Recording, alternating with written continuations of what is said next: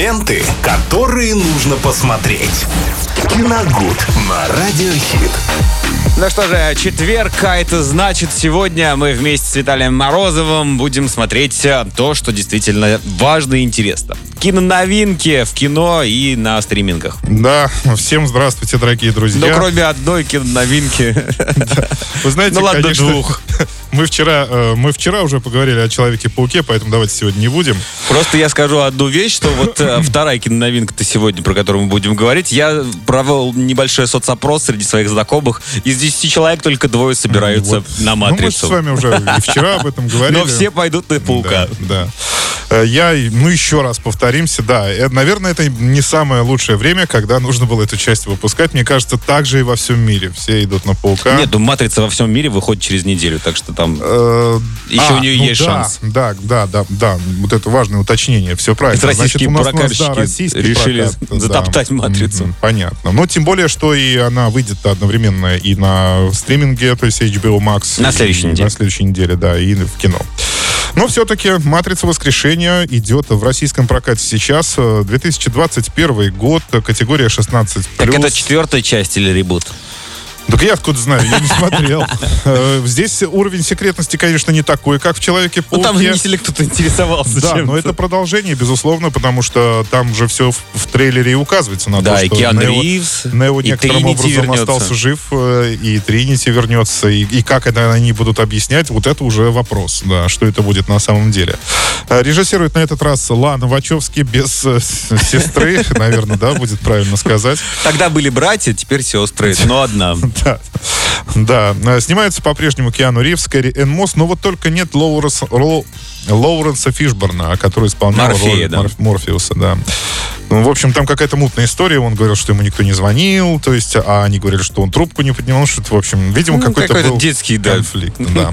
И Игры. исполнять эту роль э, будет э, молодой актер, тоже темнокожий, и он снимался вот в недавнем «Кэндимене», э, в ребуте «Кэндимена».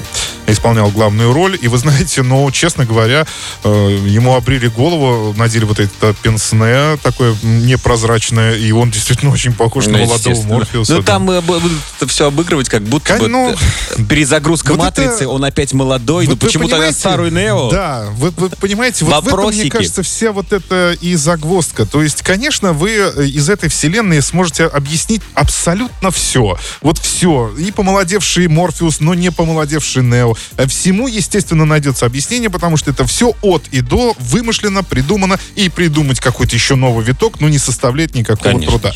Я единственный просто не понимаю, зачем, давайте э, сразу снимем финансовый вопрос, это понятно, без финансового вопроса. Зачем это нужно? Э, Третья часть закончилась абсолютно логично, хотя ее критики и зрители вообще хают больше всего, э, грубо говоря, да? Ну, потому что там слишком много все объяснили, но она нелогична. Первая часть была вне, всяких, вне всякой конкуренции, она до сих пор является культовой. Вторая была уже чуть похуже, третью вообще все ну, не любят, так скажем. Ну, по крайней мере, по сравнению с первой частью. И там, мне кажется, все достаточно логично завершилось-то. Нео погибает, э, ну, э, как бы э, своей жизнью спасает вот этот Зион, вот эту планету или что это, я уж не помню. Подземный город. подземный город Зион, да, и вроде бы все свободны, матрица перегрузил, перезагрузилась, и все в порядке.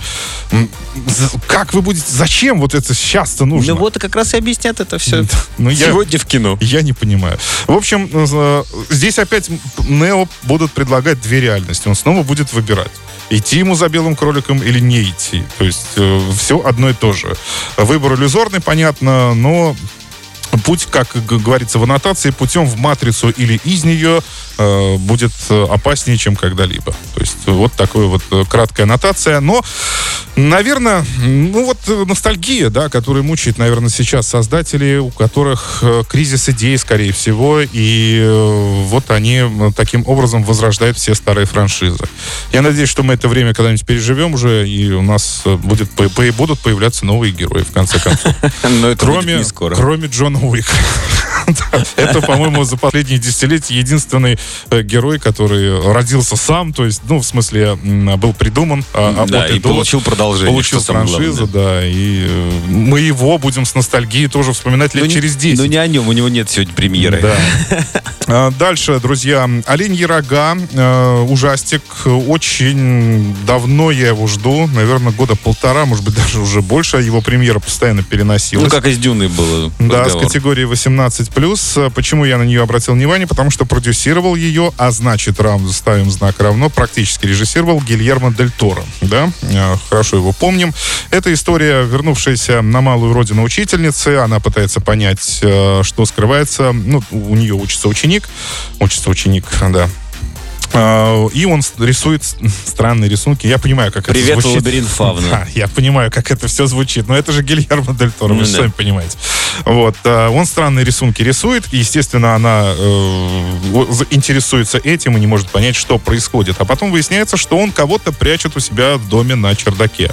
А живет, э, как выясняется, абсолютно один. Очень интересно. И кого-то прячет на чердаке. Это эти кто-то оказывается его братом и отцом, э, которые по ночам превращаются в каких-то жутких чудовищ и терроризируют местное население. А он их закрывает на чердаке и пытается сделать так, чтобы они оттуда не вырвались. Какой молодец. Самостоятельный да. молодой человек. А, кадры трейлера, я вам говорю, это было очень давно. Я, он, по-моему, на Санденсе где-то выстрелил этот фильм. То есть, я имею в виду, э, получил награду на каком-то фестивале. По-моему, это был Санденс, если я не ошибаюсь. И еще вот с того времени я как-то ждал, когда же он появится. И вот, наконец-то, он выходит. Так что, если хотите разбавить тут э, паучьи матричные вот такие фильмы, то можете сходить и посмотреть. А на что касается сетевого проката, то здесь тоже очень важный фильм. Я очень хочу, чтобы вы его не пропустили. Это трагикомедия Паула Соррентино, известного итальянского режиссера. Называется она «Рука Бога». А, выпускает ее сервис Netflix с категории 12+. Это гран-при Венецианского кинофестиваля в этом году. Это история о молодом парне а, Фабьетто его зовут. Он живет в неспокойном Неаполе в 80-х.